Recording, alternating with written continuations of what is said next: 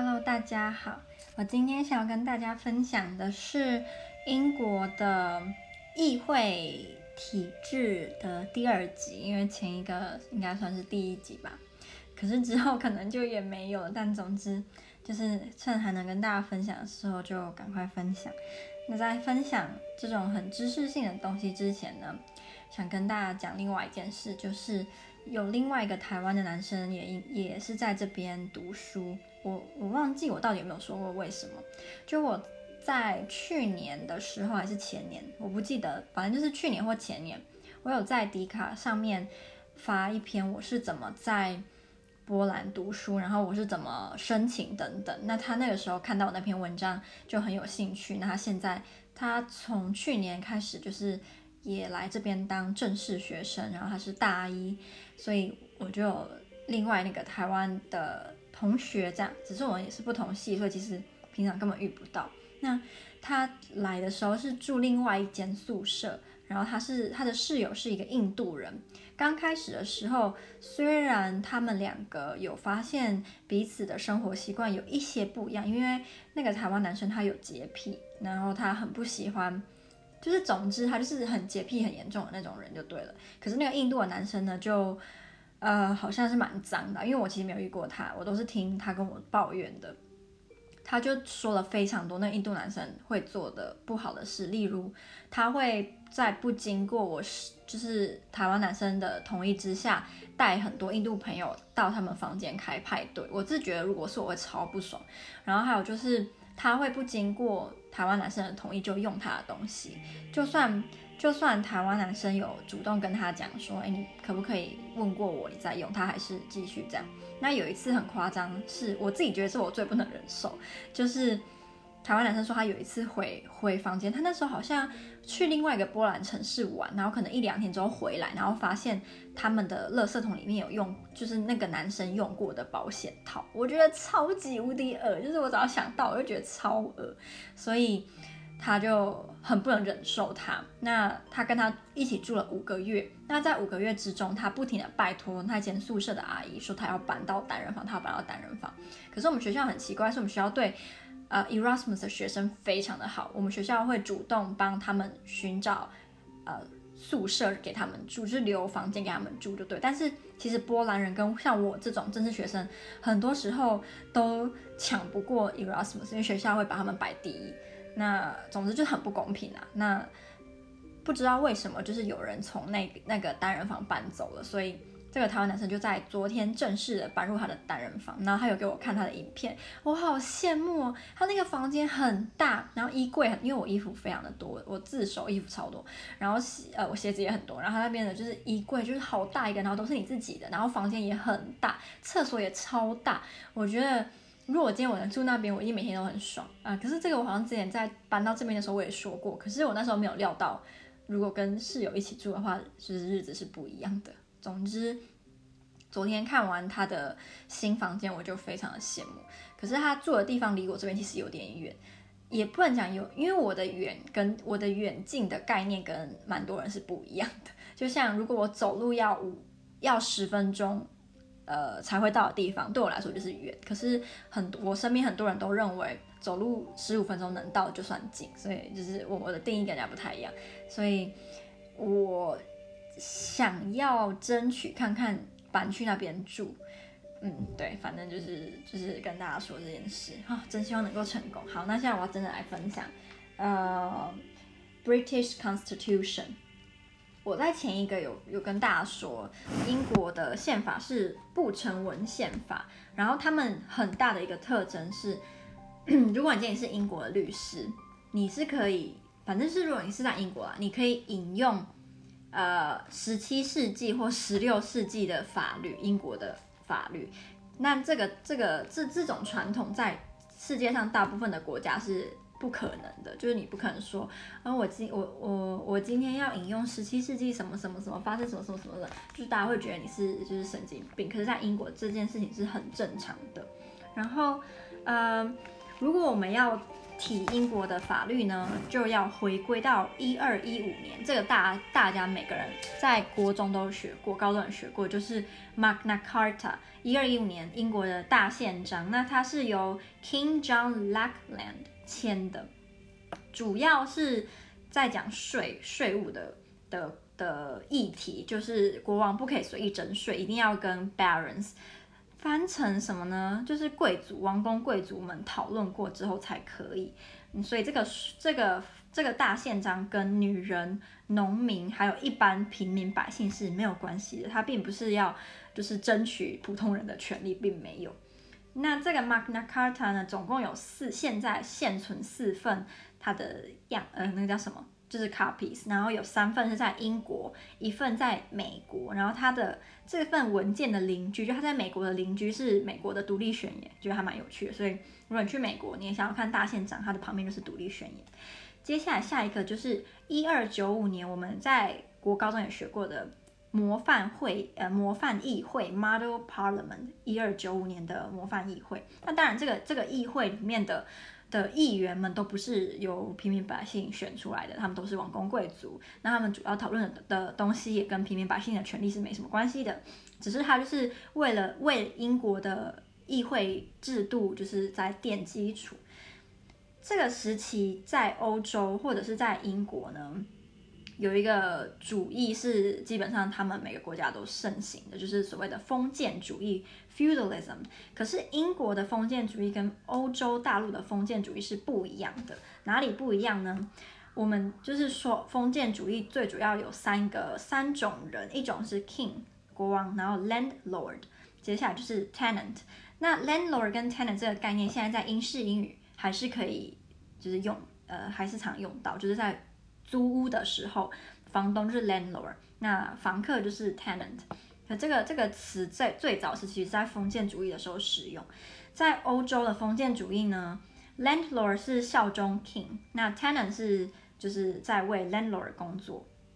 ，landlord 会缴钱给 king。可是，在英国不一样，是一样是有 king、landlord 跟 tenant。可是 tenant 除了要呃为 landlord 工作之外，也要效忠国王，所以英国的封建主义是中央就是集权的 centralized，那欧洲封建主义就是 decentralized，所以是不一样的，他们的系统有点不同。接下来十七世纪英国有所谓的就是 civil war 内战，最后赢的人是一个叫做 Crom Cromwell 的人，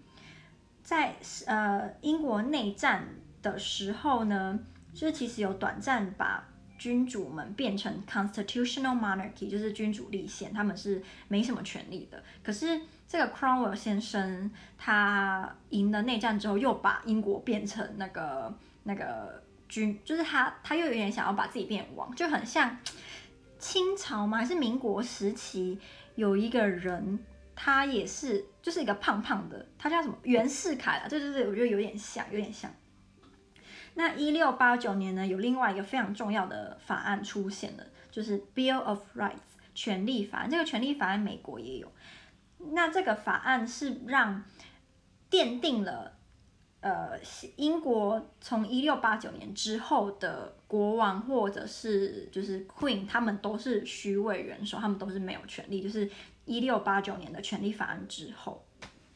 所以一六八九年之后呢，在议会就开始有了两大的，就是有点类似党派，但是这个时候还还不太算是我们认知的那个 party 那个党。十七世纪的时候是有 Tories 跟 Whigs，Tories 就是保守，那 Whigs 就是 liberal。十九世十九世纪的时候，这个 Tories 呢就变成了 conservatives，Whigs 就变成 liberals。二十世纪的时候就是有英国就有 conservatives、liberals 跟 Labour。一九四五年的时候，Labour 跟 Conservatives 就变成英国现在的两大党，呃，所以就就有把就是二十世纪的那个 Liberal，就是它有改成另外一个另外一个名字。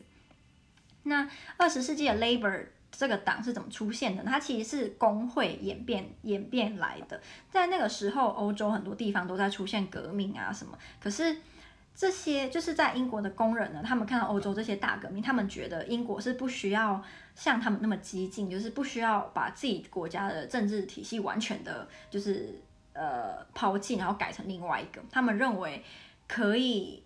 慢慢的改，就对，所以他们不是那么的激进。所以我们现在就知道，就是英国的议会呢有分成两个，一个是 House of Lords，一个是 House of Commons。那在这个这个制度刚开始的时候，当然 House of Lords 是权力比较大的。可是，在一九一一年的时候，有通过一个叫做 Parliament Act。他说，这个 Parliament Act 呢，让呃 House of Commons 的权力比 House of Lords 还要多。他们认为 House of Lords 只是一个代表而已，他们不是真的需要就是替人民做决定。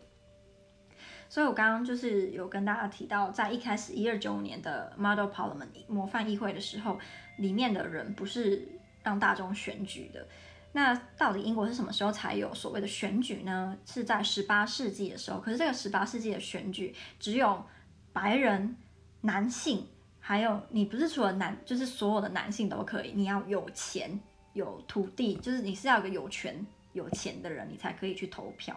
然后还蛮有趣的事情是，如果今天你是有钱有权的男性，可是有一个因素还是会让你不能投票，就是如果今天你是一个。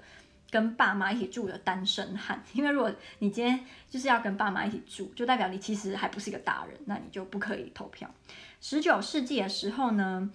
呃，慢慢的，呃，很多不是贵族或者不是有钱有权传统的那种贵族。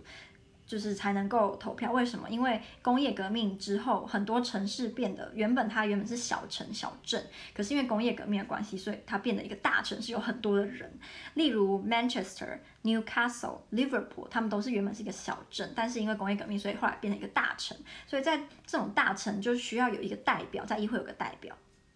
那在一八三二年的时候，有一个嗯。Great Reform Act，它就开始一步一步慢慢的让越来越多人可以有投票的权利。在一九一九年的时候呢，那女生也可以投票。可是，一九一九年的时候，女生要三十岁才可以投票。一九一九年的时候，男生二十一岁可以投票。那不不论你是有钱还是你你是单身汉，然后跟爸妈住都不都没关系。你一九一九年的时候，男生二十一岁可以投，女生是三十。那到一九二八年的时候。就改成女生二十一岁也可以，就是跟男生一样二十一都可以投票。那从一九六零年到现在，男生跟女生在英国都是十八岁就可以投票。那投票这个字，英文的字我们比较熟悉的是 vote，可是其实有两个，另外两个字也是指投票，一个是 suffrage。那这个字呢，我们通常会在谈论女生在争取投票权的时候，我们很常听到这个 suffrage。第二个是。franchise，它原本是用在呃 business 里面的，但它在投票这个这个叫什么这个范围里面也是可以用。所以如果今天你要说给某个人投票权，你就可以说 to enfranchise someone。那如果要剥夺他的选举权，就是 disenfranchise，就是剥夺某个人的投票权。然后接下来就是比较提到算是议会的部分。呃，在一二一五年之前呢，就是没有嗯那个叫大大宪章之前，如果今天你是个犯人，那就是你做了什么坏事的话，你是没有就是 trial 的这个权利的。那他们是怎么审判你的呢？就有很多非常不科学的方式，例如他们认为。你今天你是不是个罪人，是由上帝决定的，所以会可能会把你就是手脚绑一绑，然后丢到水里。一阵子之后，如果你你死了，那就代表你是就是你是罪犯。那如果今天你就是不知道为什么活了下来，那就代表是无罪的。或者是烧你的手，用火烧你的身体或烧你的手，如果你没有烫伤，那就代表你是无罪。那如果你烫伤了，就代表你是有罪。总之就是这种很奇怪的，但是就是有人可以用某种方法。水刑的时候活下来，或火刑的时候没事，那他们就会被大家认为说，哦，他真的是无辜的。呃，我一开始就是在这录音的刚开始就有提到，英国在英国你是可以引用好几世纪前的法律，但是他们是所谓的就是不成文宪法，还有叫什么那个叫什么？呃，中之前上公民课也有提到，就是他们是那个判例，那个叫什么？我我查一下再再回来。查到就是他们是有法院判例，然后宪政习惯，然后政治传统等等。哦，有一个很有趣的事情，我想要跟大家分享，就是应该是从我忘记我好像没有写下，就是从一七零五年开始，